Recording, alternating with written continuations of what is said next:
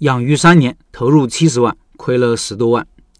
这两三年因为疫情，经济不好，钱难赚。很多人说，不如回老家养猪、养鸡、养鱼，做这些是不是比开店做生意容易呢？还真不是，也许更难。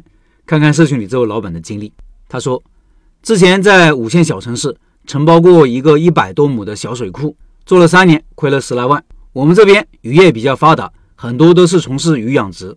我刚进入这行的时候也不太懂。然后经别人介绍租了个小水库养殖，位置离主养区有个二十多公里的路，租金的话比当地要便宜一倍。在盘下来之前，问过两个当地的老师傅，还带他们看过现场，都说还可以，应该做得起来。当时因为刚开始弄，太迷信老师傅了，没了解现在养殖和他们原来的早几年的养殖有很大的区别，租金更高了，饲料成本更高了，相应的密度要求也更高。所以技术要求、硬件成本也要求更高，没多方面打听，没多找几个师傅问一下。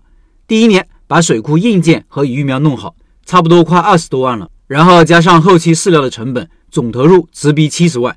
一年下来，差不多亏了二十来万。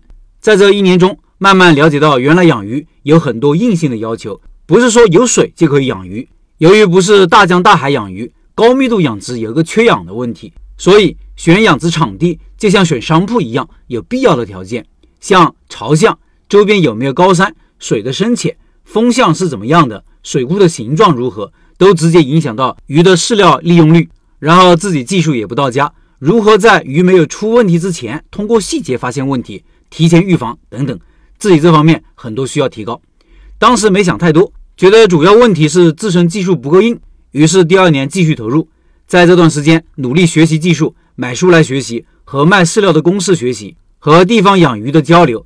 为了想办法把饲料成本降下来，一个人开着三轮车跑一百多公里去外地拉饲料原材料，自己学做饲料，自己发酵饲料、微生物等利用都尝试了。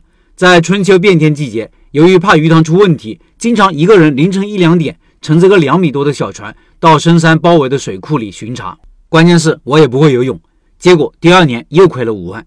第二年结束，其实我有点意识到选址是个很大的问题，但是当时由于在租金成本方面比别人便宜一半的情况下，连续亏损两年，更没有把握去和他们争抢高价位的水库了。在没有找到便宜的条件好的水库的情况下，硬着头皮干了第三年。第三年没亏钱，但是也没挣钱。在第二年和第三年中，一些老一辈的养鱼的很多解决不了的问题，慢慢都来问我，因为很多疑难杂症。在水产药店那里得不到解决，钱又用了很多问题，在他们的地方我都可以给出方案，而我这里却得不到解决。所以我觉得技术方面，我至少可以在百分之八十以上的水平了。我这时候才意识到，养殖这一块啊，硬件条件有些时候是不可抗力。在条件好的水库，同样的喂料，长肉率可以高出三四倍。去年冬天把水库转了，转给了一个做了十多年的老师傅。转之前，我和他说了那边的情况。前段时间和鱼贩子聊过，他说今年他那边亏死。我说今年天气很好啊，比往年都要好养，应该不会吧？他呵呵了一句。今年在家不知道做什么，也没啥本钱了，跟着熟人做了大半年的装修工，感觉没什么前途，想着还是需要走出来。在城里转了个把月，想着做点小生意。刚好小孩子读书的位置有一个门面在转让，七十多平，租金不高，离主商业区也就是个十字路口对面。这边还有一家麻辣烫，一家螺蛳粉。由于这边靠着学校，离主街也不远，老板生意还不错。我老婆说，要不加盟一个品牌店吧？打电话给各种加盟公司，听他们说装修有要求，又要管理费，又要从他那边进货，感觉不太靠谱。还有一个原因就是不敢投入太多。刚好找项目的时候听到了你的音频，更加确定了不加盟的想法。希望加入社群，有些问题要请教，同时学习更多老板的经验。以上是这位老板的分享，下面是我的一些想法。第一。我觉得老板还是挺厉害的，学习能力很强。养鱼没赚钱，但也没亏多少。新手进入一个新行业亏钱，平常心看待，就算是交的学费吧，几乎是规律。有这样的学习能力，做其他事情也是可以做好的。第二，没加盟是对的，不然是从一个坑跳到另外一个坑。小个体做餐饮，就是老老实实学个技术，做出出色的产品，虽然走得慢一点，但是稳也走得长久。